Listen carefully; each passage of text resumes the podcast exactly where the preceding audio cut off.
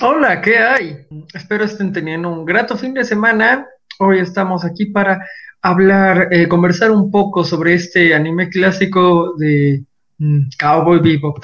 Eh, y sin más, comenzamos.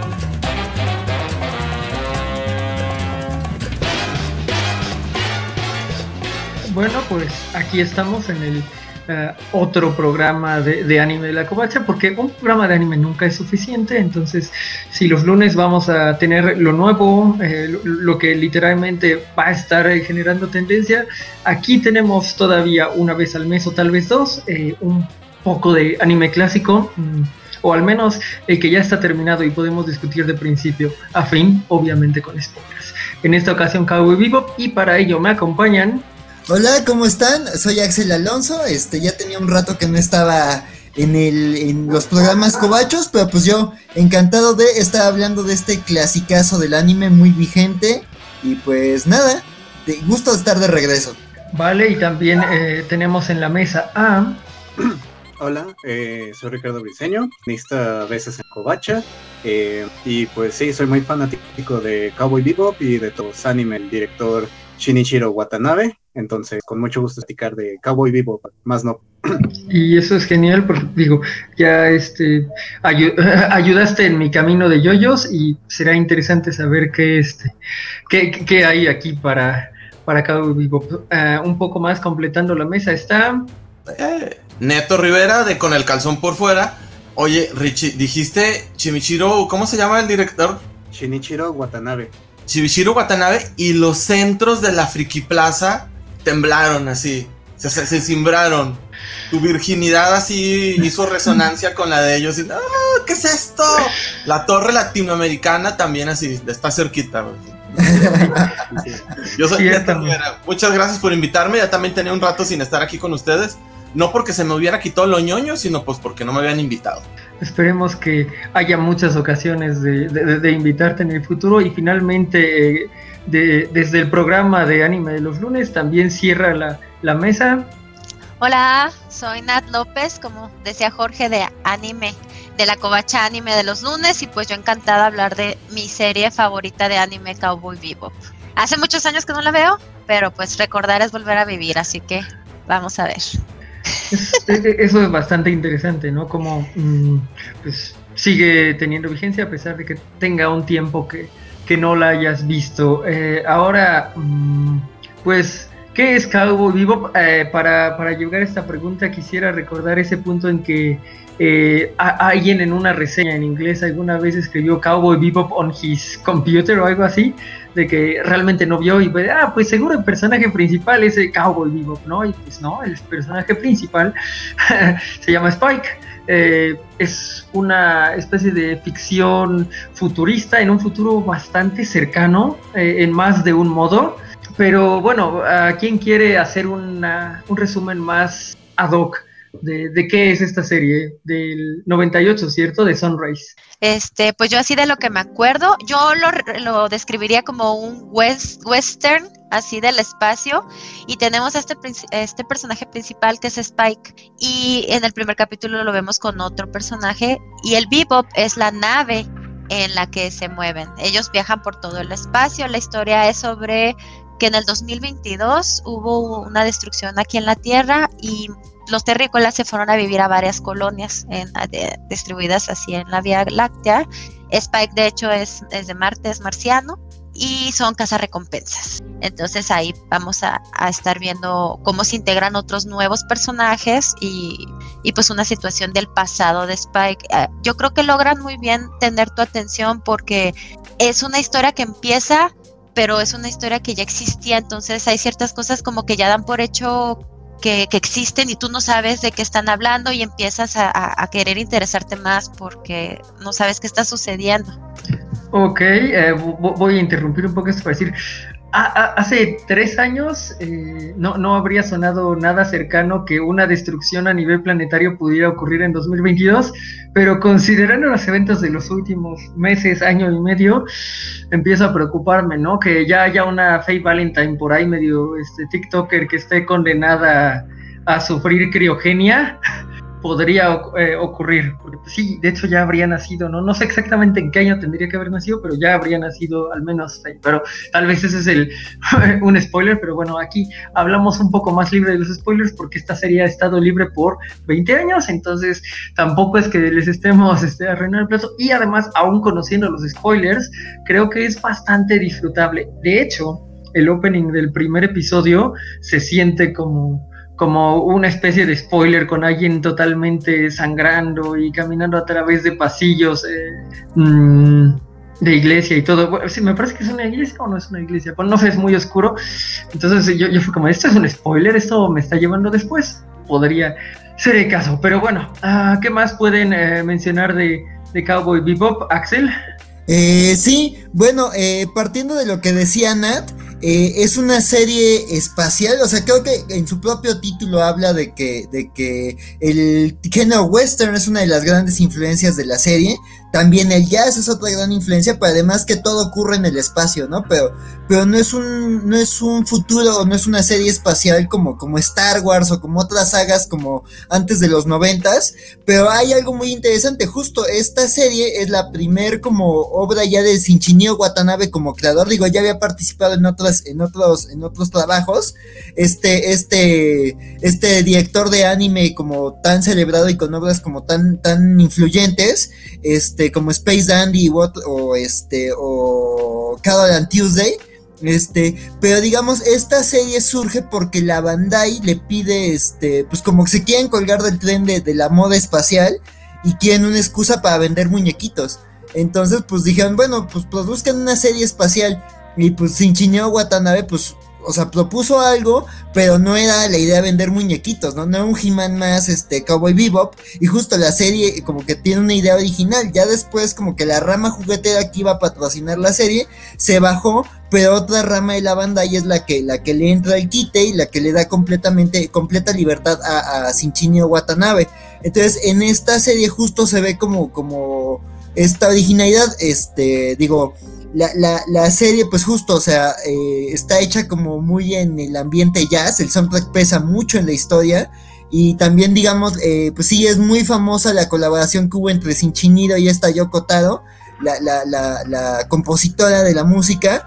Pero también es una serie que, como ahorita nos ponen en los comentarios, este, este Santiago, este, pues es una serie que en cada episodio es una aventura distinta. O sea, como ya decía Nat, es una historia de cazarrecompensas, pero cada episodio sí es, es una historia independiente y va desde una historia de, mafiosos con elementos de kung fu, un poco de homenaje al samurai, un poco de black exploitation, un poco de, de, de como de fantasía onírica, tiene episodios como de terror, como muy inspirados en Ridley Scott. Entonces sí, este, eh, eh, justo, este, pues cada, cada, episodio es como algo muy único y en donde se le da la oportunidad como este, este reparto de cinco personajes como de que cada uno tenga su momento de brillar, pero también que los cinco estén metidos en situaciones cada vez más distintas y también cada vez más, más peculiares, ¿no? Pero claro, todo está en el marco de esa historia que se ve en el primer y en el último capítulo, ¿no? Entonces sí, digamos que sí es una serie que, que, se, que yo considero que se ha vuelto clásico por los personajes tan, tan emblemáticos, pero también porque experimentaron muchas cosas y como que eh, estaba viendo que, por ejemplo, en Estados Unidos sí les voló la cabeza que no estaban acostumbrados mucho a, ciertos animes y de repente te encuentras uno que como película de Tarantino es una licuada de un montón de géneros. Entonces sí, como que, que también por eso creo que es un, un anime tan relevante y significativo para, al menos para empezar, para los cinco que estamos aquí en la mesa, pero también para un montón de entusiastas de, del anime y de, y de las creaciones japonesas. Sí, creo que eh, no habría modo de describirlo mejor. Vamos a saludar rápidamente a Félix Farsar porque hoy solo pasa a saludar, entonces pues hay que aprovechar que este pues que anda por acá, ha estado bastante constante, al menos en todos los programas que este en los que yo he estado, eh, y pide que modele la playera que se luzca más. Yo creo que sí sé por dónde andan las, las dos playeras que podrían ganar. Lo dejaré a ustedes, pero antes de, del modelado sí quisiera mencionar justo esto, retomar esto que, dijo Axel sobre que en Estados Unidos les voló la cabeza, porque creo que esa es parte como de la relevancia de, Cowboy Bebop, ¿no? A, nosotros, pues, e, la brecha nos la abrió Saint Seiya o Dragon Ball, pero yo creo que Cowboy Bebop eh, eh, es muy importante para abrir la brecha en Estados Unidos y pues a fin de cuentas eso es bueno para que la mercancía se internacionalice. Incluso mientras lo veía me quedaba claro que muchos elementos de Animatrix, por ejemplo, no hubieran existido si no fuera por, por Cowboy Bebop. Entonces justo entra en este periodo específico antes de Matrix y creo que hace mm, una labor importante desde esa perspectiva. Mm, ah, creo que ya perdimos a, Félix. Entonces ya eh, están momentáneamente libres de, modelar la mejor playera. Tendremos que tener un debate. ¿Quién? Las damas, ladies first. No, no, tienen que decir primero que nos diga, que nos diga. Pero le mando un saludo a Félix, un abrazote. Saludos, Félix, también. Bueno, empiezo yo, va a ser rápido, miren. Tengo un. Ay, no. Lo hago para acá, ahí está. Y tengo aquí un Pikachu asomándose. Y con una colita de Pikachu también acá atrás. Y ya. Pica, pica. wow. Yo aquí estrenando una de Akira. Brutal, brutal está. Ya. Un villano para siempre, mi pobre Pikachu. una de Marvel, así no me traje las de anime, pero una de Marvel. Eh, eh, el benevolente líder seguro está feliz de que tengamos una, playera de Marvel por acá, este, haciendo un poco de, propaganda de todos los programas de entre semana que tiran más a Marvel que, el anime, ¿no? bueno, tiene buen gusto por eso. Sí, sí, bueno, pero, pero, eh, pero, no ve anime, entonces es, that's still a little bueno, entonces estamos en sí, abrió una brecha. Sí, claro, go ahead, please. Sí, bueno, antes que nada, pues ya Raxel ya se comió todos los temas que íbamos a tratar. Gracias por nada, Raxel. Yo estaba diciendo, yo iba a hablar de eso, yo iba a hablar de eso. No me va a quedar nada, voy a empezar a No hablé de personajes, no hablé de personajes. Para rellenar este, este programa, este episodio. No se crean, realmente Cowboy Bebop da para eso y da para muchísimas cosas más. Lamentablemente, fíjense que yo atravesaba este periodo de, no sé ni cómo lo voy a describir, pero me dijeron en 1998 o 99, no me acuerdo, tienes que ver Cowboy Bebop. Y yo decía, pero es que yo ya no soy virgen, yo no lo necesito ver. No, es que está buenísimo, que nos... Es que, ¿sabes qué? Yo sí me baño. Es que, o sea, no, no, no, ahorita no, joven, gracias. Entonces, no voy a decir qué tipo de persona era en ese momento, pero sí les voy a decir qué tipo de persona soy ahora, porque no me arrepiento de no haberlo visto en su momento, porque fue verlo en este 2021, después de que nos han pasado tantas fregaderas en 2020, haberme sorprendido, haberme regocijado, eh, porque era una avalancha de sensaciones, o sea, nergasmo sensorial, lo voy a decir así, porque no nada más era la vista, era el oído fabuloso este que, te, deleitaba, el oído Yokotaro. Mencionan a cinco protagonistas que estábamos viendo ahorita ahí en, una imagen, pero el sexto protagonista es la música. La música que no deja de ser esta combinación de sonidos y silencios conjugados a la perfección. Y en este caso, además, mezclados con esta animación gloriosa, van a decir, ah, pero si el dibujo ni tan, ni tan padre está, pero tiene su onda súper peculiar, súper particular, que a mí me encanta. Entonces, eh, fue, como ya se los dije, nergasmo sens plurisensorial.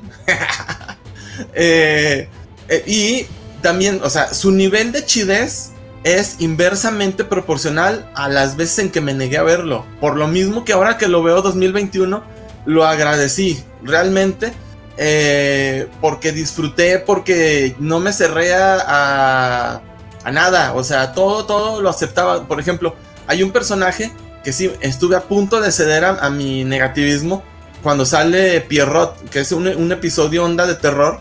Dije, esto es absurdo, porque está volando? O sea, estábamos muy bien, o sea, y que no sé qué. Y dije, ey, ey, ey, Cowboy Vivo, vato. De fluye, fluye y ahorita va a salir algo fregón. Y así fue, las peleas entre Pierrot y Spike está brutales las dos. Las dos peleas que tuvo están brutales.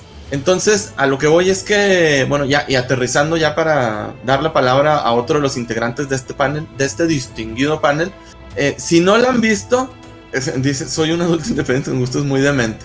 Bueno, si no la han visto, háganlo. Estaba ah, de exclusivo en eh, Funimation, pero ya tiene como dos semanas, tres semanas que ya también está disponible en eh, Crunchyroll. Muchas gracias. Eh, bien dicho ahí, ¿no? Bueno, eh, creo que igual es una serie que sirve no verla como tan chavito, porque pues las cosas que verías como tan chavito son unas y sí tiene como todas estas capas, estos niveles que, que, funcionaban muy bien en el anime entonces y todavía ahora, pero justo cuando mencionas algo sobre que los dibujos no están chidos, yo creo que están chidos porque son bastante únicos. ¿No?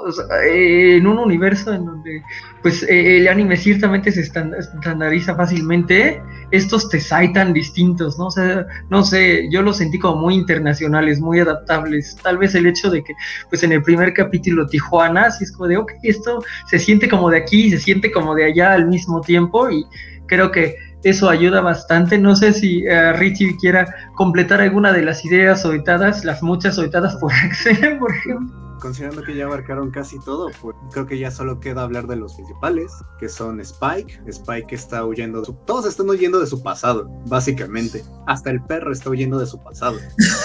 Sí. sí, sí.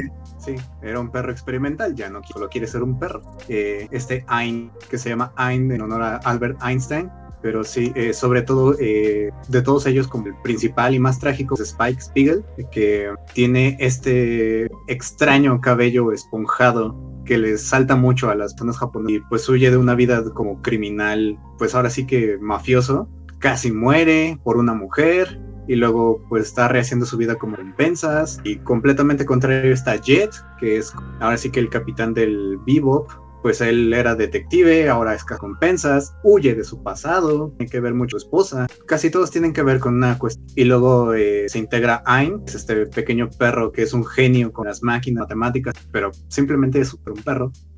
y luego se integra Faye Valentine. Eh, creo que creo que de no ser por Faye Valentine, esta caricatura sería más apropiada para ni 13 años o menos. Ah, gracias a gracias a Dios, ¿no? Gracias a Dios está ella ahí, de los mejores personajes. Muy triste su caso, porque realmente ella no es que trate de huir de su pasado, ella simplemente no recuerda su pasado, quiere volver a él. Y por último, espera.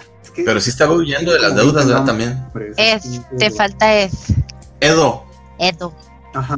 Pero es que tiene como otros 20 nombres, porque se anuncia como Radical, no sé qué, ta, ta, ta, ta, ta, Eduardo, la, la, la, la, la, la, etcétera.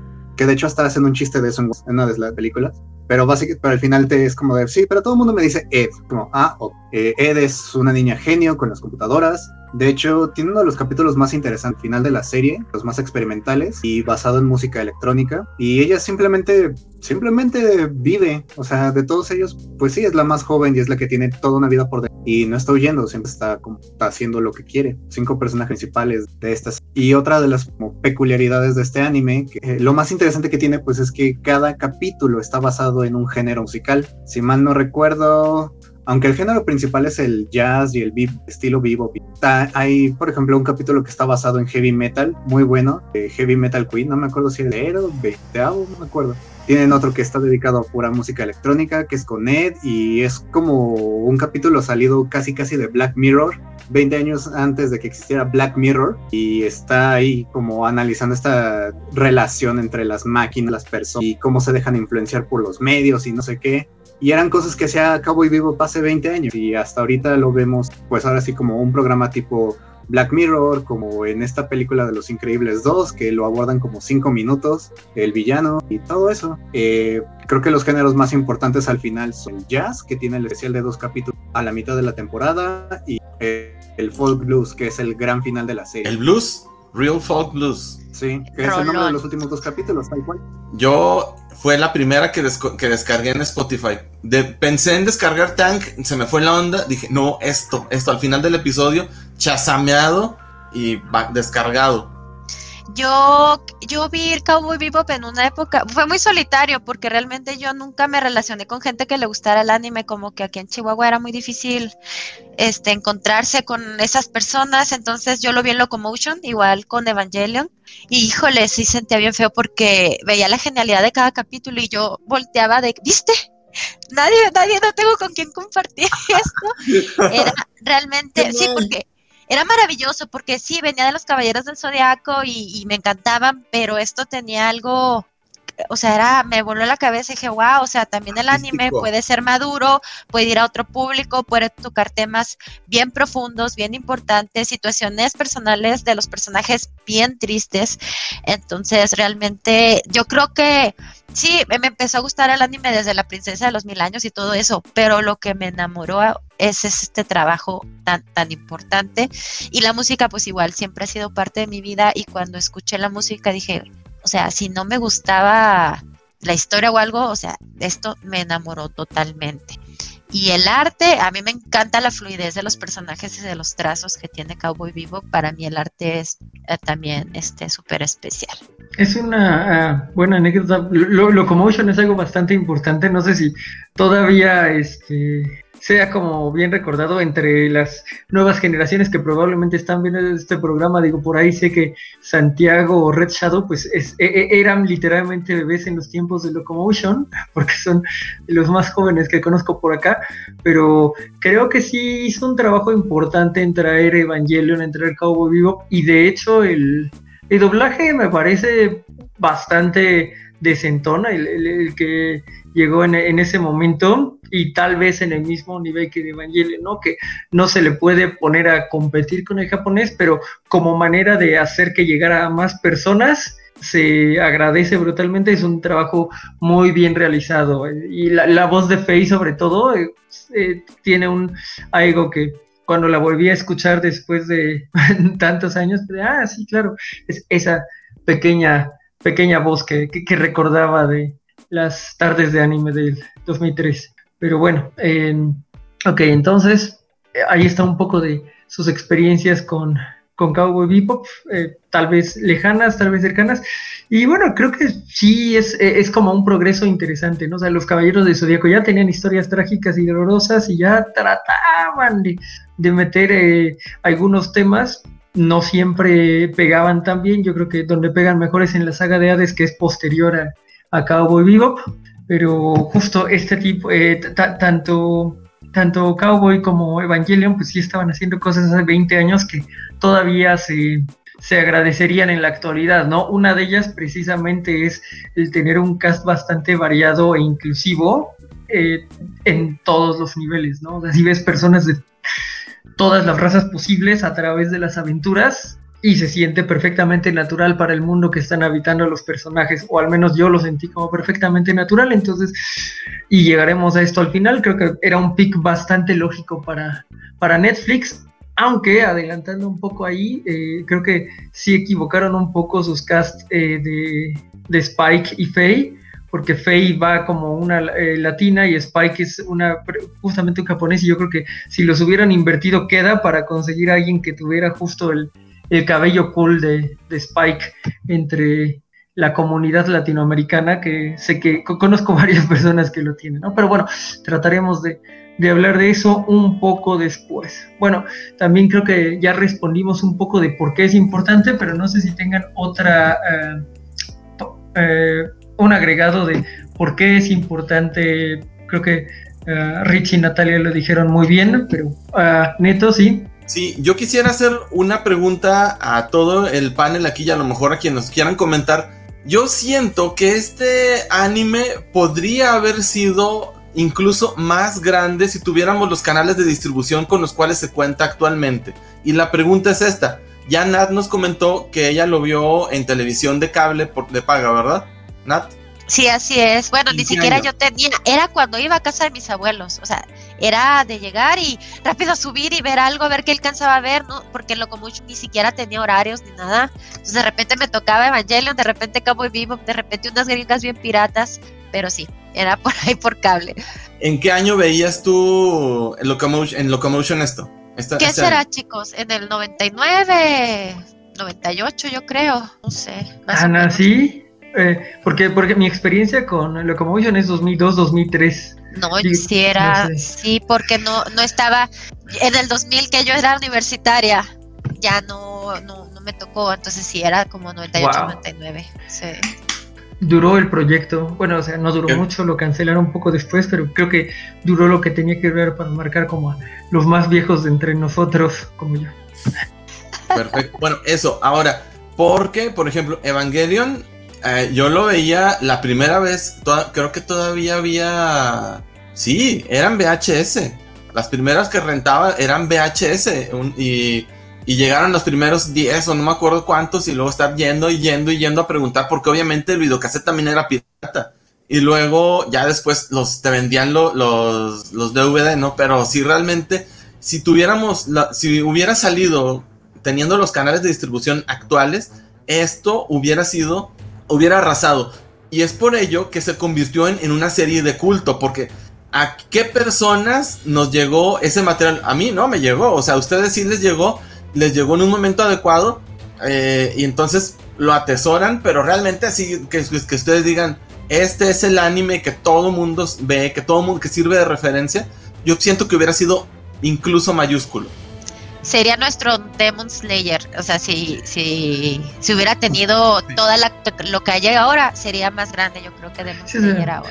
Creo que, digo, para México sobre todo, habría, de nuevo, el primer capítulo está en un lugar llamado Tijuana, pero este voy a, este, a, darle la, palabra un poco a Axel, eh, nada más un poco de los comentarios antes. Eh, eh, Darko Brando nos dice que lo llegó a ver en Betamax. ¡Wow!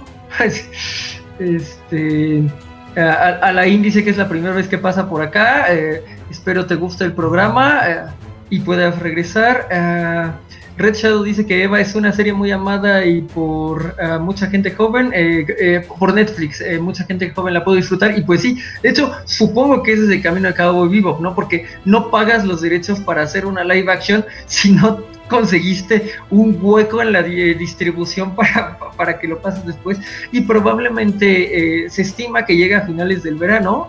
No se sabe en realidad cómo cuándo llegará, al menos la última vez que, lo chequé, pero yo creo que puede que para cuando salga la, la serie live action, el anime agarre una, una segunda despuntada y si lo quieren ver entonces pueden regresar y ver nuestra, pequeña mesa de, de Cowboy Vivo para compartir experiencias. Axel, entonces, ¿qué nos ibas a agregar?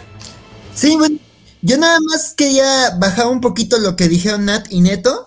Este, yo creo que, que justo creo que una de las cosas que hace que a Cowboy Vivo un anime tan importante a pesar de tener más de 20 años, digo, digo, ahorita vamos a seguir hablando de eso, pero creo que tiene por un montón de cosas sigue resonando, ¿no? También como dice Red Shadow, o sea, es un anime que resuena mucho con la gente joven y creo que los cuatro en esta mesa lo hemos descubierto en fechas muy distintas, este, los cinco, este, en fechas muy distintas y creo que, que, en cada momento, o sea, nos llegó en un gran momento, pero es una brecha como de 20 años, ¿no? O sea, a mí no me tocó en Locomotion, o sea, yo lo, veía muy referido como en, memes o, en, como en, comentarios de anime o como de cosas de, de cosas geek que hay que ver, pero yo lo vi como hasta el 2017. Y fue porque justo muchos amigos era de tienes que ver Cowboy Bebop, tienes que ver Cowboy Bebop. Y como yo en ese entonces estaba volviendo a ver Ghost in the Shell, dije, bueno, a ver, ¿en qué otros animes me clavo? Ya me habían recomendado ver Space Dandy y creo que por esas fechas se había estrenado cada Tuesday. Entonces justo fue como de, a ver, ¿qué, ¿qué, es esto de lo que todos hablan y quién es este señor que, que es algo tan importante, pero creo que sí, o sea, mucho de mi círculo cercano lo descubrió recientemente y también creo que la pandemia ayudó a que muchos se acercaran, ¿no? Que fue como de, ay, ¿qué cosas me recomiendas ver en estos días? Y, sí, es como de, échate Cowboy Bebop, son 20 episodios, te vas a sentir bien, sí es triste, pero también te vas a sentir bien y te vas a relajar, aunque sí tiene ahí su, su vibra de, de catástrofe en los, en los 2020, ¿no? Pero, pero creo que eso lo mantiene tan vigente y creo que eso hace que siga resonando con, con gente, ¿no? Y creo que Netflix no es tonto, ¿no? O sea, si algo demostró con Evangelion es que se puede tomar un clásico y hacer que vuelva a resonar con la gente joven, ¿no? Digo, hubo controversias y cambios que no le gustaron a la gente, pero pues a ver qué pasa con, con, con el live action y con el interés que pueda haber por la obra original. Ah, Richie, creo que ibas a decir algo. Ajá. Sí, este, les iba a comentar, yo igual, este, no tiene tanto que vi Cowboy Vivo, en realidad fue hace como 3, 4 años, y no me acuerdo qué estaba haciendo, simplemente era como de, ah, pues vamos, no tengo nada mejor que hacer, voy, voy a ver una serie, este, ¿cuál podría ser interesante? Pues me puse a ver como los intros de varios animes, porque normalmente es donde me agarro un intro. Si el intro es bueno, pues digo, ah, va, vamos a darle una oportunidad, ¿no? Eh, porque pues siempre he visto, llevo como 15 años viendo One Piece, entonces dije, ah, necesito algo más que no solo es, que es aparte de One Piece. Eh, y pues sí, eh, híjole, tendrá que 4 o 5 años que vi eso, vi el intro que es Tank y todo ese tara. Dije, oh diablos, esto suena demasiado bien. Y hay un montón de gente que hace covers, y hay un montón de gente que le encanta esta música. Y aparte eh, de Real Folk Blues, también encontré esa canción que es la de los créditos finales y dije, oh, por Dios, ¿qué, di qué diablos hicieron con toda esta música? Y pues ya por eso empecé a ver Cowboy Vivo, pero realmente no fue, no fue en el 98, 99, yo creo que, creo que todavía estaba en pañal. Bueno, no. No, no digas eso. A lo mejor sí, pero ya tenías más años. No me hagas eso, por favor. Oiga, qué, qué ¿sabe fuerte. Una cosa de, por la que también a mí me parece que es relevante hasta la fecha es porque gran parte de la historia ocurre tras bambalinas. No nos enteramos ni siquiera de nada. O sea, ¿qué fue lo por, por qué se destruyó la luna? ¿Por qué están eh, dispersados? ¿Quién trajo la tecnología para hacer los viajes esos? ¿Por qué están las colonias con diferentes tipos de ambientación? Obviamente para efectos argumentales. Sin embargo, eso es algo de lo que a mí me, me enganchó muchísimo de Adventure Time, Hora de Aventura. Porque atrás de todo sabías que había una historia de una catástrofe y que no te la cuentan porque no les da la gana. Entonces, yo no sabía que esto podría o no estar basado en Cowboy Vivo, porque muchas cosas no te las cuentan. La mafia, la relación que habría entre los dos hermanos, uno que, protegi- que protegían a, a- a Spike, que los mata este, el malo que ya ni me acuerdo. Vicious. Vicious. Vicious. O sea, muchas cosas no las cuentan porque siento que no debe acabar rápido. Si me hubiera gustado unas cuatro temporadas, nos hubieran gustado mil. Pero, a ver, no. ¿Quién sigue? Ah, Yo- Natalia, yo- sí. Yo quiero hacer un comentario, sí, eso, es- eso era lo que te comentaba al, al principio. Llegas a una historia que ya, ya existe, entonces, de por sí la historia es buena, quieres saber qué está pasando, el morbo, el chisme, pues cómo, por qué, en qué capítulo voy a entender todo lo que está sucediendo. Te sueltan así en ese universo y, y, y te da mucha intriga para saber lo que está, lo que está sucediendo. Y en la música, si pueden, desde el año pasado, en pandemia, sacaron Yoko Kano con unos, con varios músicos, eh, un cover súper lindo, búsquenlo en YouTube. También ahí le metieron hip hop y todo, por favor. Iba Habrá que hacer eso. canción de la Es- música, pero sí, justamente. Totalmente. Este, habrá que ver si este, la Covacha lo puede compartir en sus redes sociales después el cover. Espero que, que sea posible. Eh, eh, Dark Cobrando sí, ha estado comentando que Evangelion va a seguir vendiendo en las próximas generaciones. Sí, y esperemos que Cowboy Bebop también, porque de nuevo es una serie que tiene la calidad de Evangelion, nada más que no logró como el, el mame Evangelion, que creo que es algo importante de lo que decía Neto, así como de en qué, cuál fue la diferencia entre una y otra. La verdad es que no sabría decir. Las dos como que estaban en, eh, en Locomotion, eran como un nicho, te los contaban en la prepa, bueno, a mí me decía, ah, pues Evangelion y todo esto, entonces era como, quiero saber qué onda con, pero no sé, en realidad no, podría determinar y sería un ejercicio interesante tratar de determinar por qué Evangelion alcanzó a llegar a la tele abierta incluso y Cowboy Bebop, ahí hay un punto interesante porque yo juraría que una vez en mi servicio social vi un fragmento en el 40, pero en 2013, pero no estoy así, o sea, no, no se los podría asegurar, porque no estaban en servicio, o sea, no podía, o sea, teníamos muchas pantallas como, eso es Cabo Vivo, está en el 40, pero había muchas pantallas que vigilar. Entonces, no sé si alguno aquí o en la, eh, de, los que nos están viendo me pueda dar un poco de salud, pero mientras tanto, Axel, ¿qué vas a agregar ahora? Sí, eh, bueno, respecto a esto que decían de, de bueno, esto que decía Richie como de, de, la música y esto que decía de que entró por la intro, eh, yo creo que, bueno, en primer soundtrack es increíble y sí, escúchenlo, y creo que es el imán que atrae a mucha gente. El intro también es de los más bonitos, o sea, es, es, ese tema de inicio, pero también toda la animación del intro. A mí me gustaba, y digo, aquí Neto me va a regañar, porque de hecho es una cosa que le recomendé y odió. A mí me gustaba mucho Archer, esta serie de Fox, este, de, este espía espantoso, este, y su intro, cuando lo vi, se me hizo muy original. Y de repente ves el intro y es el intro. Cuando vi Cowboy dije, cabrones, es el intro de Cowboy Bebop. Le robaron el intro los de Archer a, a, a Cowboy Bebop. Porque es lo mismo, nada más que en vez de una bala, es la Bebop. Pero es lo mismo, es el mismo intro. Entonces dices, bueno, tan buen intro que una bola de gringos se lo plagió y lo rehizo y funcionaba, seguía funcionando. Pero decías, bueno, o sea, pues es un gran intro y creo que es un gran pase de entrada. Y yo creo que, digo, a ver qué nos dice el público. Pues yo creo que otra cosa que llama mucho de Cabo y Bebop, y digo, ya lo habían mencionado este Richie y Neto, es la animación. O sea, digo, ya es una animación vieja, pero sí es una animación que ha envejecido muy bien. O sea, sí le hicieron con mucho mimo. O sea, hace unas semanas vi un, en Facebook vi un video como de ¿por qué te gusta el anime? Y es como de estos videos en donde ponen un tema musical y va cambiando golpe con golpe el, el, animación, el, el, anime. Y justo como que cuando ponen escenas de pelea, son puras escenas de Cowboy Bebop. Porque justo, o sea, la animación, uno de sus logros es que sabe atraerte en eso, ¿no? O sea, el dibujo es realista, pero al mismo tiempo sí tiene como ese, ese, ese pie para el humor, pero cuando hay mardazos, son muy buenos mardazos, o sea, sientes cada mardazo, y hay un episodio en donde te explica la lógica de los mardazos, y que está basado en Bruce Lee, entonces creo que, y, y tú lo ves en una MB, o sea, digo, ves Naruto con música de Linkin Park, o alguna cosa así, de repente ves una de, de, de Cowboy Bebop, o escenas de Cowboy Bebop en un video, y te llama mucho la atención. Dices, ¿qué anime es? Porque el movimiento es muy vívido, ¿no? Y, y creo que también ese es uno de los grandes ganchos de, de, de Cowboy Bebop.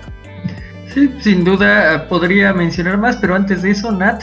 Así como comentario de lo que decía que cuatro temporadas, saben que el anime tiene mucho, eh, falla mucho en alargarse. Creo que está bien, que dura lo que tiene que durar y tiene un final perfecto. O sea, creo que es de los mejores finales que he visto. Es muy noble que sepa cuánto tiene que durar. Yo creo que hay muchos que ya saben, se han alargado demasiado. Podría eh, estar de acuerdo con que 26 es como un número adecuado, aunque bueno... Eh, Pudi sirve para hacer unos spin-offs por ahí, tal vez. Sí, quizás sí, porque pues hay historia, como, bien dicen, que, que contar de, de, otros personajes, ¿no? Esta, esta noción de que empiezas como a la mitad, eh, yo siempre eh, suelo decir que es como una de las ventajas de, del episodio 4 de Star Wars, que te sueltan a la mitad y el universo se está desarrollando y ese dialoguito de Obi-Wan de las Clone Wars, que ahora está completamente resignificado, pero en el modo que funcionaba originalmente para decirte, pues hay un universo que ya está ocurriendo, es una genialidad, es una de las verdaderas genialidades del episodio 4 y pues Cowboy Bebop toma eso y lo eleva a, todo lo que a todo lo que da, ¿no? Oigan, yo también veo One Piece, ¿eh? así que por eso, o sea, lo, hablo, lo digo de, exper de, experiencia y dolor propio. Ya, ya voy en guano, no voy, voy tan a, a, adelantada, pero ya siento que me voy a morir y no voy a saber qué es el One Piece. Uno empieza a temer eso, ¿no? Eh, a, a determinada edad. Digo, yo creo que hay ciertas series que dan para alargarse un poquito más.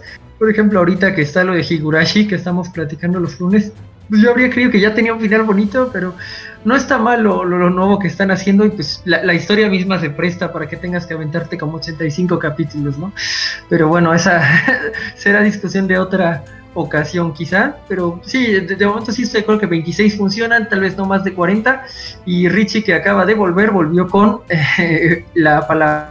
Ya, este, justo lo que te iba a comentar de lo que dijiste de que apareció en el canal 40, yo me acuerdo que hace mucho empezaron a, a pasar la película de Cowboy Bebop, eh, precisamente en esos canales. Cuando TV Azteca recién había comprado el canal 40 y le metían de todo para ver qué pegaba. Y sí, pasaban eh, esa película, el 22 pasaba Ghosting, pero sí, precisamente si viste Cowboy Vivo ahí en uno de esos canales de TV abierta, fue la película, que no es tan buena como la serie, pero es como un capítulo muy largo, o sea, no está mal y tiene muy buenas escenas de pelea, pero pues, sí viene como, sí salió como mucho después de que terminó la serie, fue como que, ok, yo como termina. Y lo otro que decían es, nunca he visto Archer, si no se lo hubiera dicho, pero ahora que lo dicen es, me recordó que, no sé si, bueno, ¿se acuerdan de Joss Whedon cuando era el gran director de Marvel y todos lo amábamos y luego ya no? Sí. una serie en el 2002, 2004 con Nathan Fillion la de, ajá, la de Firefly. es exactamente lo mismo que Cowboy Vivo. Exactamente lo mismo. Caza recompensas, estilo western. Van en una nave espacial que es una chatarra, medio romperse. Este, básicamente Cowboy Vivo, pero sin la música de jazz. Y sí. Eh, y también duró poquito. y tiene una película.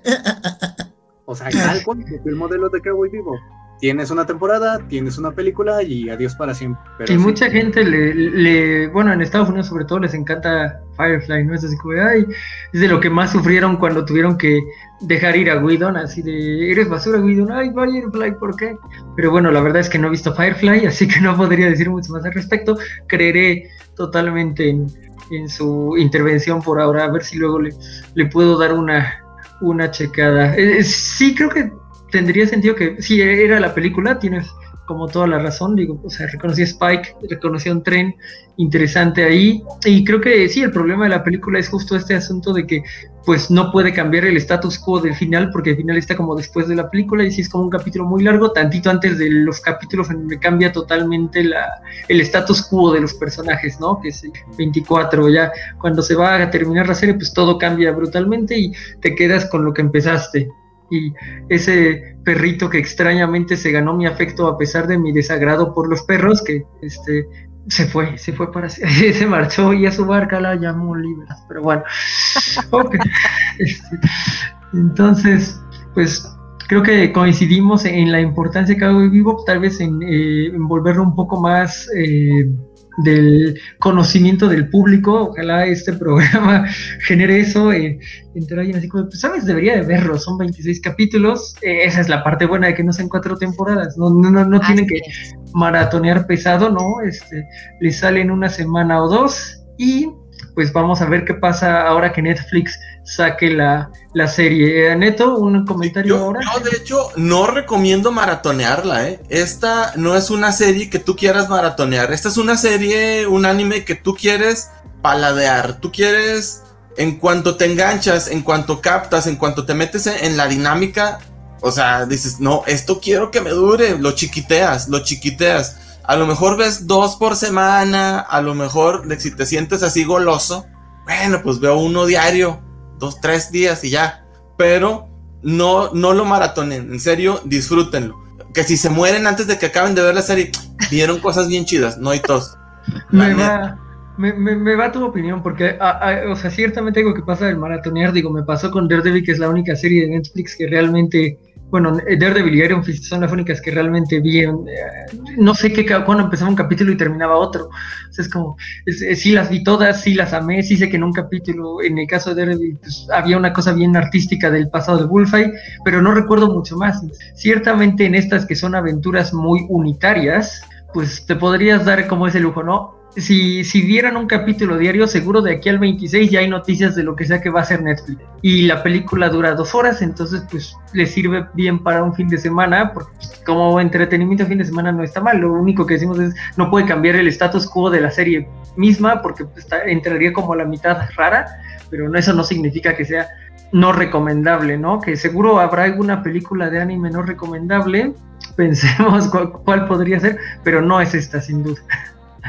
Eh, vamos a ver un poco, eh, hay unos comentarios nuevos. Según parece, eh, disfrutar y bien, dice dar cobrando, sí, ok. Este, la serie es muy anglosajona por la música. Sí, efectivamente, creo que la, influencia viene de occidental, viene en la música y tal vez por eso se les metió tan fuerte a los estadounidenses. Y por eso pudo abrir como esa brecha específica, porque cuando tienes como las composiciones sinfónicas muy específicas de los Caballeros de Zodiaco o de Dragon Ball, pues, se sienten ajenas, ¿no? Y cuando les metieron como su propio estilo de música en los 90 con esteroides, eh, eh un público que amaba Quentin Tarantino, pues sí fue, dame un poco más de esto. Y justo mencioné el Animatrix al principio, bueno, el director, o sea, no somos, yo sentía que, no sé, partes de, del atleta, por ejemplo, o del Second Renaissance me sonaban al Moth, ¿no? Pero no, no, el director mismo tiene dos cortos del Animatrix, si no me equivoco, y justo de detectives tendría sentido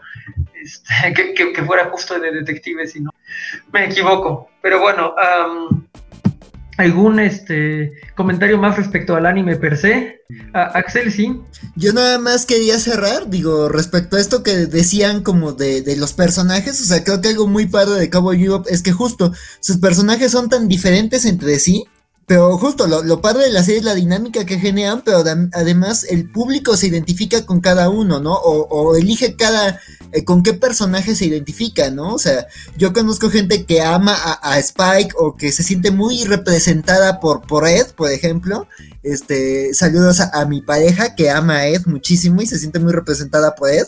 Este, o por ejemplo, este, Ain, o sea, ¿cuántos gente no ha adoptado, comprado un corgi o ha visto un corgi y ha dicho, ah, como hay, ¿no? O sea, yo una vez me tomé una foto con un corgi y todos mis amigos de, ay, un Ain, un Ain. Entonces creo que ah, también es, pues, eso mantiene el anime tan vigente, ¿no? Y creo que ese es uno de los grandes retos como para cualquier intento de revival o readaptación, de que sí tiene un cast que, que sin proponérselo mucho, funciona muy bien y es muy magnético, ¿no? Entonces, pues, saludos a todos los dueños de corgis que, que vi un Cowboy Vivo. El, mejor eh, saludo que, pudimos mandar, ¿no? Alucard Sarturs nos dice que todos los corgi deberían llamarse In. ¿Es posible? Yo sí creo que la próxima vez que vea un corgi sí me voy a tomar una foto con el corgi para, para aplicarlo de In, porque me subo a los trenes absurdos como eso. Este Darko Brando nos dice que no soy fan, no es fan de las adaptaciones de Netflix y con razón, y con razón. y hay muy buenos motivos para que. Exacto, dice, y lo dicen bien: el que con leche se quema, hasta el jocoqui le sopla. No estoy seguro de entender. sí, sí, la, la, Nat sí entendió, porque es del norte. ¿Sí o no? Favor, Nat, ayúdame. El jocoque es como leche, pero se, se toma en frío. Entonces, por eso a lo que voy es que realmente ha hecho cada atrocidad Netflix con sus adaptaciones en vivo que realmente tenemos motivos, como ya lo dijiste tú, Jorge, de temer lo peor. Y con eso estamos tocando el, punto número 5. ¿Alguna mención? Sí, Efectivamente, llegamos al punto de qué le va a pasar a Cowboy Vivo para ahora que va a tener una adaptación live action. Es, cierto, o sea, primero que nada, después de Death Note, está perfectamente correcto que estemos preocupados por el futuro de esto.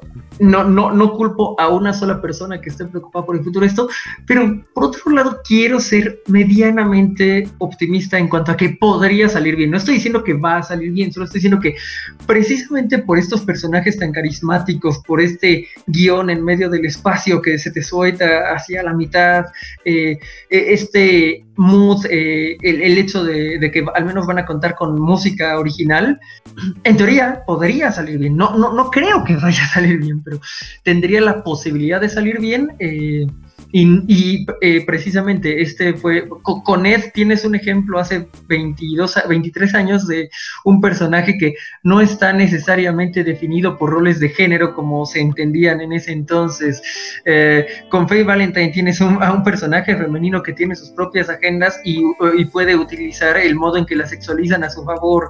Eh, tienes un cast, insisto, verdaderamente diverso poblando el mundo entonces tiene esas cosas que a Netflix le importan muchísimo. Eh, ya las tiene ahí. Si sabe cómo no forzar las demás, pues ya están como para que puedan vivir con ello, ¿no? Hasta el momento yo creo que el único live action decentón que he visto es el de Samurai X, eh, de, todo en general, ¿no? Eso no es de Netflix, pero está en Netflix, por si lo quieren checar. Pero pues igual y este podría este, romper la maldición como siempre queremos que, que, algo rompa la maldición, aunque no los veo convencidos, así que Nat, por favor. Es que, es que pecamos de inocentes y creemos que las cosas pueden mejorar, pero creo que lo mejor que podemos hacer es no esperar nada o es hasta esperar lo peor.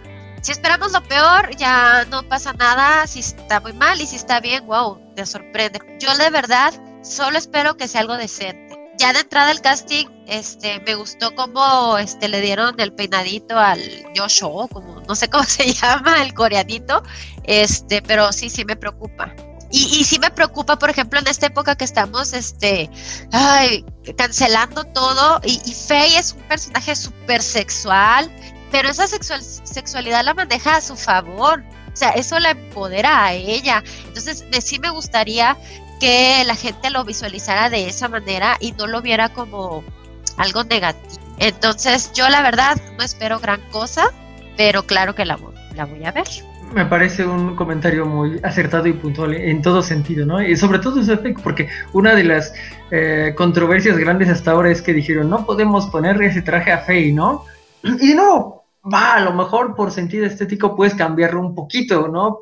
Pero si deciden que va a tener como, y lo, mencioné antes, de, eh, que va a ir vestida de tobillos a cuello, igual no, no, no estás funcionando para el personaje, ¿no? O sea, entiendo que tienes que hacer ciertos cambios y se pueden hacer sin duda, pero tienes como que respetar eso, que ella sabe usar su sexualidad para empoderarse, como bien lo, lo, dijiste, Axel también tenía un comentario por acá.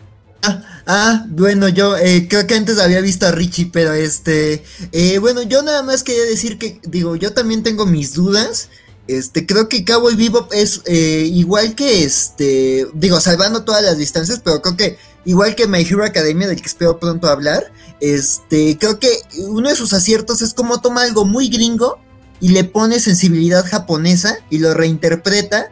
Y eso es lo que hace al anime algo tan único, ¿no? O sea, Vivo pues toma la música, la cultura, las películas gringas y les da una esencia muy original y funciona en anime. Y justo su logro es cómo lo volvió la animación y cómo dentro del anime rompió este esquemas, ¿no? Digo, ya en los comentarios decían que rompió muchas reglas del anime hasta ese momento. Y digo, ¿cómo dices, cómo pasas eso a live action y cómo pasas eso a series? Este, que pues no estás rompiendo nada y que como que tienen cierta inercia y como que tienen cierta lógica y que ahorita todos están haciendo series, ¿no? Netflix, Amazon, este, Disney, eh, todos están haciendo series. Entonces dices, ¿cómo le haces resaltar cuando fue un anime que resaltó en su género y en su categoría y reinventó su género y su categoría? Y yo también creo que otra de las cosas que me causa duda, y justo está el tema de, no solo Netflix, o sea, no solo por lo que le hizo a, Full Metal Alchemist o a, o Note, sino también la el historial de Hollywood intentando adaptar anime, de que como son sensibilidades tan distintas, y además el live action pues tiene una estética muy distinta como a lo que puedes hacer en anime, no se ve bien, o sea, también a mí uno de las adaptaciones que me rompió el corazón fue Ghost in the Shell porque le tenía muchísimas ganas y fue un pastiche de la serie y la película, pero horrible, ¿no? O sea, el villano yo lo amaba en la segunda temporada de Standalone Complex y aquí es una cosa genérica. Entonces, digo, también está esa duda, ¿no? De, de, cómo van a bajar todo, toda esa cosa que lo hace tan especial. Pero además, igual que Ghost in the Shell o igual que, que Evangelion, es un anime que ha sido tan, tan, tan copiado y tan referenciado y tan, tan influyente para Hollywood este, que llega un punto en donde dices, bueno, o sea, pues ya eso lo he visto en un montón de otras series, pero no porque el live action o la serie, el material original sea malo, sino porque ya todos lo, lo, lo, copiaron, lo reinterpretaron o lo agregaron a su cajoncito de inspiraciones. Entonces, pues digo, tiene un reto importante, digo, igual que Nat, lo voy a ver, pero, pero, digo, el cast me encanta, John Cho me encantó como Zulu en Star Trek, este, y el actor que va a ser de, de, de, ay, este Mustafa Shakir me gustó mucho en la serie de Luke Cage. Entonces, pues digo, a la chica que va a ser de Faye no la conozco. Y tengo dudas de qué van a hacer con Ed y con Nine. Porque digo, ya se ha visto foto del perrito en set. Pero, pero de ahí no, digo, de Ed no he tenido noticias. Entonces, tengo dudas, pero claro que la voy a estar viendo. Entonces, pues, a ver qué tal. Ojalá se rompa la maldición, pero yo también estoy muy escéptico. ¿Y creen que sea, perdón, creen que sea la serie, o sea, que van a, reinterpretar todos los capítulos o va a ser algo aparte. Pues va a ser una adaptación. Es una Ajá. adaptación. ¿La van adaptación. a volver a hacer toda la serie? Sí, toda la serie, a mi punto de vista es eso. Pero recuerden que una vez que obtienes la licencia de los personajes, puedes hacer cosas que no, no eran canon y pues le pones de tu cosecha porque pues a final de cuentas se trata de dinero y 26 episodios para Netflix pues no son tanto, ¿no? Entonces puede que lo alarguen. Aprovechando que ya me robé el uso de la palabra como el abusón que soy, porque yo soy de, de Gómez Palacio Durango, pero vivo en Torreón y hay un dicho en Chihuahua donde el chile chilaca vale 880. Allá 80, muchacho. 880. Dicen ladrón que roba a ladrón, o es de Gómez o es de Torreón. Entonces me robé la palabra y quiero aprovechar para decirles que no lo voy a ver nomás para tirar veneno, porque no espero nada, porque no me ha dado nada Netflix en cuanto a sus adaptaciones chafas y pedorras y mal hechas, bodrios pestilentes. Como Lock and Key, que me parece lo peor que han hecho, haberme destruido mi serie de, te- de terror favorita de cómics y hacer este pegoste asqueroso entre Harry Potter y, y Lock and Key, fatal, y luego también, eh, ay, Umbrella Academy, lo cual detesto con todas mis fuerzas. Pero así, severo odio. No, no, no. Sobrepasa el odio. Es un encono enquistado aquí, miren, en el cócoro. encono enquistado. Ya llamaste Nomás la. porque el líder está diciendo que Umbrella Academy está muy chida. Si no, ahorita mismo me, me iba, pero como gorda en tobogán, fíjense. Pero Eh, bueno, Eres entonces- mejor persona con Vale que yo. Cada vez que Vale dice que Ragnarok es buena, yo digo, gastaron Planet Hoika lo pendejo. Pero bueno, este, entonces no, no espero absolutamente no- nada bueno de eso. Lo voy a ver nomás para ver cómo resuelven. Sin embargo, en serio, no espero nada bueno. Pero también cuando estás hasta mero abajo, cualquier eh, basurita se te hace una cosa grandiosa, ¿no? podría pasar, creo que e- e- ese es el, el escenario posible, ¿no? Bueno, tal vez podamos este, reunirnos por acá uno de estos días a ver qué, qué tan bien mal, qué tan mal salió este, esa, esa adaptación, ¿no? Nos preguntan si eh, va a haber live action, sí, sí va a haber live action. Eh, Dark Obrano nos dice que sí iba a ser película. Pues la verdad es que no, según yo sí era serie, pero tampoco voy a decir que este, tengo la, la verdad absoluta, aunque también aquí por cosa de presupuestos, creo que no, no, no se van a ir por los 26 capítulos de un jalón. Digo, sabemos que Netflix le tira lo de capítulos de una hora. Este, no sé si se vaya a bajar, ojalá, porque funciona muy lindo en 25 minutos. eh, pero básicamente lo que creo es que no podría juntar todos los arcos en una primera temporada, entonces la podría dejar a la, a la mitad y tratar de, de resolverlo y ver cómo, cómo le va pegando para, para la segunda mitad, ¿no? Y tener dos, tres temporadas que aquí una vez más aplica lo, lo- lo que ya mencionó Nat antes de hay que saber no alargar las series, Stranger Things, ¿no? Entonces, Jupiter's Children. ¿Cómo la alargaron? Ay, ok. Pe- pe- pero bueno, esa al menos tuvo un- una muerte piadosa antes de que. Siguiera y siguiera, pero este... Club de Cuervos.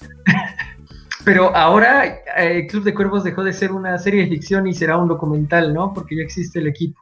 Pero esos son, no son temas ah, que, que a la covacha le, le atañan hasta donde yo sé. Así que lo podemos dejar de lado. Mm, esperemos tener alguna noticia nueva de, de lo de Netflix pronto, porque pues está el cast, pero no o sea, dijeron le vamos a cambiar el traje a Faye Valentine porque eso no se puede usar, pero pues ya vimos cómo le van a cambiar el traje. No, no vimos cómo le van a cambiar el traje. Entonces... Oigan, acuérdense cuando el quinto elemento, ay, perdón, no, super mormada, el sexto elemento, Mila Jovovich, el trajecito que traía, Quinto. sí se pu- el quinto, sí se puede, sí se puede. Se Tiene podía. que atreverse. Sí, sí, eh, es que eh, pues, el quinto elemento es de 96, Cowboy Vivo es de 98, seguro hasta tienen su este su Fíjate. línea cerquita, ¿no? O sea, Ajá. van a esa estética justamente. eh, y bueno, creo que esa es la otra razón por la cual eh, Netflix se animó por Cowboy Vivo, porque pues, por ejemplo, ves el principio de la película, los primeros cinco minutos podrías jurar que están pasando ahora mismo, ¿no? Porque pues son unos ladrones en un Oxxo en Japón, este, asaltándolo, llega Spike a detenerlos y sientes que es como la cosa más ahora mismo del momento, ¿no? Ya es después de la entrada que ves las naves. Y justo esta estética, pues es algo que le, podría servir a Netflix porque no te tienes que gastar todo el presupuesto en, eh, la pantalla de Mandalorian que te recrea los fondos, ¿no? O sea, si puedes como grabar en calles unas partes y en sets los interiores y ya nada más eh, el CGI se reduce a, a otras cosas. Pero bueno, de nuevo, habrá que ver cómo utilizan sus, recursos. Y sí, Paco No Libre dice, a habrá que ver qué tanto la riega Netflix. Pues sí, eso es como lo que estamos esperando, que la riegue. O sea, existe en teoría, en teoría no sería regable, ¿no? Porque una cosa que a mí me gusta creer es que los animes sí se podrían adaptar a live action. ¿no? O sea, se podrían, a lo mejor no todos, pero por ejemplo, yo siempre creo que la pelea entre Sasuke y Naruto en el End Valley sí podría adaptarse en live action, pero tendrías que saber cómo hacerlo y es lo que ha faltado precisamente, sea por las sensibilidades de Hollywood, sea por el presupuesto japonés, nunca ha llegado, salvo por de nuevo las de Samurai X, que creo que están decentonas, no son la chulada del, de Constant Betrayal, pero, pero son decentonas. Y bueno, tras todo esto, pues creo que la recomendación de los cinco es vean Cowboy Vivo, no importa en qué momento de su vida llegue, eh, es un gran momento para que llegue. Axel, sí. Ah, dos cosas. Creo que Richie no ha hablado del tema Netflix. Este, este nos, lo comimos, sí, entonces no sé si quiere apuntar algo. Sí, de hecho, desde hace rato quiero, quiero anotar que eh, el terror de la adaptación de Netflix es doble para mí, porque no solo están tratando de adaptar Cowboy Bebop, también están tratando de adaptar One Piece a formato live action por parte de, Netflix. ¿En serio? Sí, sí, de hecho ya están, este, ya han compartido fotos del Going Merry eh, en locación y todo, cómo están los barcos y es como, oh diablos, oh diablos, sí lo están haciendo. Pero, pero con, con, personajes japoneses, con actores japoneses, no, sabes. No han dicho nada de, de, los personajes, no han dicho nada, solamente, solamente ahí está, y están los barcos, y es como, oh diablos. Y, y nadie sabe qué van a adaptar, si van a adaptar solamente el arco de Romance Dawn, si van a hacer como un resumen de toda la serie, qué actores van a hacer, no, nadie sabe. Eh, sabemos más de esta adaptación de Cowboy Bebop porque pues ya tenemos los actores, tenemos como, pues sabemos que ya se ha grabado gran parte de la serie, si es que ya toda, pero sí, es, para mí es un terror doble por estos dos casos. Y por el otro lado, creo, el caso de Dead Note, que es malísimo, este, alguna vez me puse a leerlo y era porque ya se había hecho la adaptación de Dead Note, pero nadie quería eh, distribuirla, ningún cine, ningún, ninguna casa productora, ni nadie, hasta que la vendieron como muy barata a Netflix, todo el proyecto ya hecho de Dead Note. Por eso, este, de ahí salió la versión live action de Netflix. No es que Netflix dijera, ah, vamos a hacerla. Fue como de, ah, nos la ofrecieron ya hecha, a ver qué pasa. Pero aún así, Netflix tiene un problema con las adaptaciones. Y no sé, creo que han hecho un trabajo, por ejemplo, eh, con The Witcher, que ahorita ya anunciaron su segunda temporada. Han hecho un trabajo bastante decente. No no me ha gustado del todo sus decisiones de la primera temporada. Hay algunos monstruos que digo, bueno, la versión clásica, la versión del videojuego era un poquito más, tenía más de dónde para poder meterle. Quizás evitar que Henry Cavill empezara a hacer su voz imitación de Geralt de los videojuegos, tipo Batman todo. Pero bueno, el punto es, no siento que Netflix sea pésimo haciendo adaptaciones, solamente se les va. De repente eh, hacen cosas bien, de repente. Uh, ¿Sabes qué les falta? sí, o sea, preguntarle a quién sabe. O sea, ¿por qué les cuesta tanto asesorarse con la gente indicada? Por ejemplo, también ahora está, creo, la de Dotados, Dotados, no sé. Mi esposa es el, gamer aquí, que no es un live action, es una serie animada, pero me dice que no están aplicando bien los poderes de los personajes en el juego, no lo están haciendo bien en la serie. Entonces, ¿por qué le cambias? O sea, si ya las cosas son de una manera y a la gente le gustan, asesórate hasta con el público. Eh, en eso es lo que yo siento que están fallando. Quieren inventar el hilo negro y ya está, a la gente le gusta algo, este es lo que deberían de hacer. Concuerdo eh, por completo. Totalmente de acuerdo. Oigan, ya hay que ir a ver Ricky Morty, ya lo estrenaron, ya vámonos. Ah, ya. Ah, bueno, yo, yo nada más quería cerrar como mi, mi comentario sobre la adaptación, o sea, sí me preocupa, pero así que como con Watchmen, o sea, la obra original ahí está, los 26 capítulos y la película, no importa lo que haga Netflix, nada nos los va a quitar y los podemos volver. Como ya había dicho Neto, están en Crunchyroll y en Funimation. Y pues si no, si la obra es buena, adelante. Y si no, pues digo, ya habrá otra oportunidad, ¿no? Digo, yo con Watchmen no me gusta la película, pero me gustó mucho la serie. Y la serie fue eso. Está el material original, están los cómics, vamos a regresar a ellos, vamos a interpretarlos.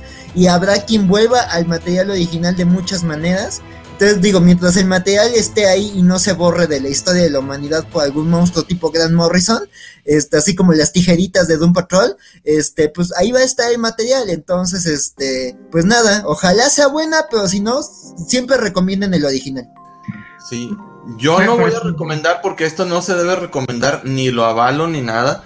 Pero me han dicho que si ves Cowboy Bebop en estado inconveniente es todavía mejor. Sobre todo el de Bathroom Hunter, el de Ed. Oh, Ah, dicen. dicen, dicen. Dicen. Totalmente.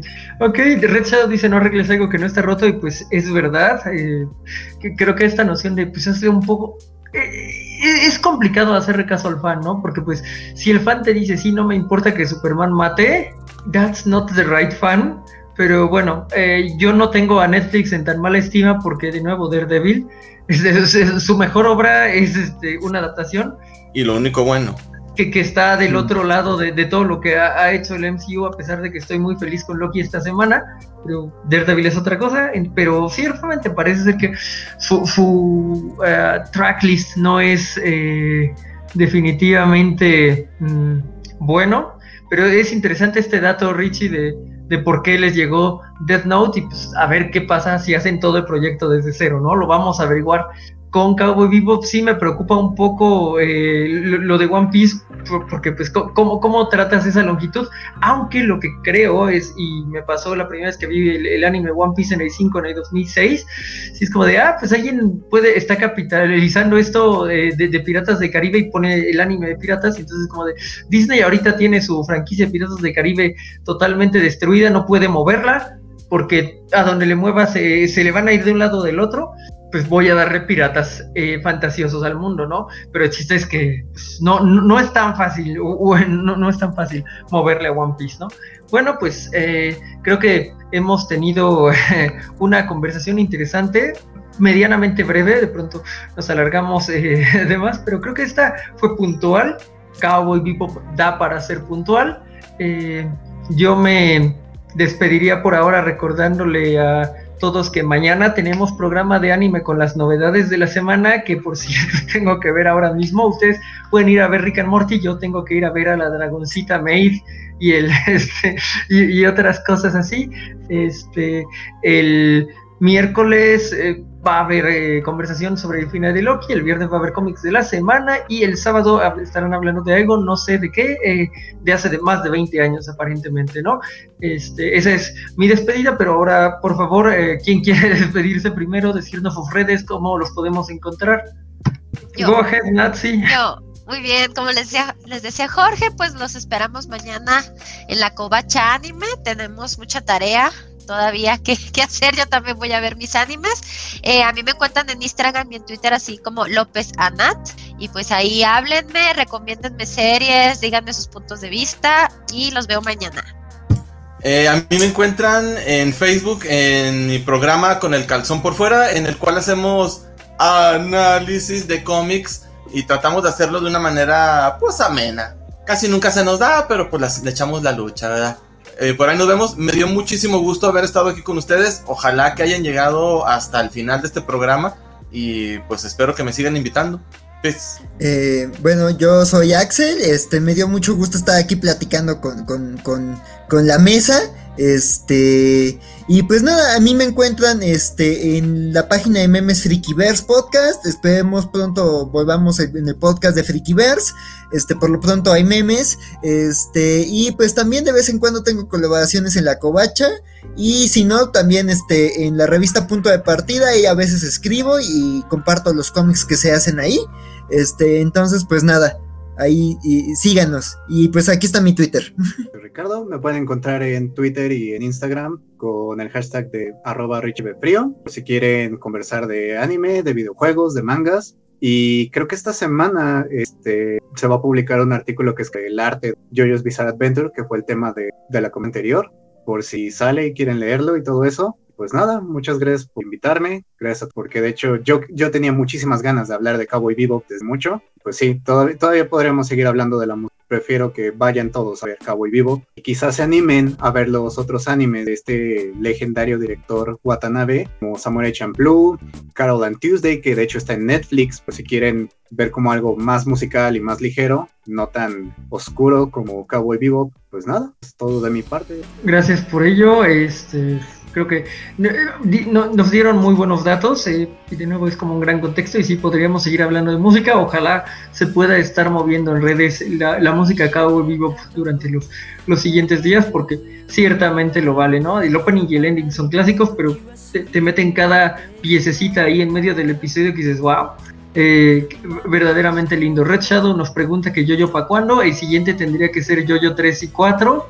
Este, entonces, pues este, esperemos estar viendo a, varios de ustedes por acá para, para hablar de Yoyo más famoso con mi ending favorito eh, y de uno muy bueno que es justo la versión 4, ¿no? Entonces, mm, pues de momento los dejamos. Eh, sigan a la covacha en todas sus redes y durante la semana y nos estaremos viendo para hablar de Yoyo relativamente pronto. Gracias a todos por sus valiosas colaboraciones. Adiós.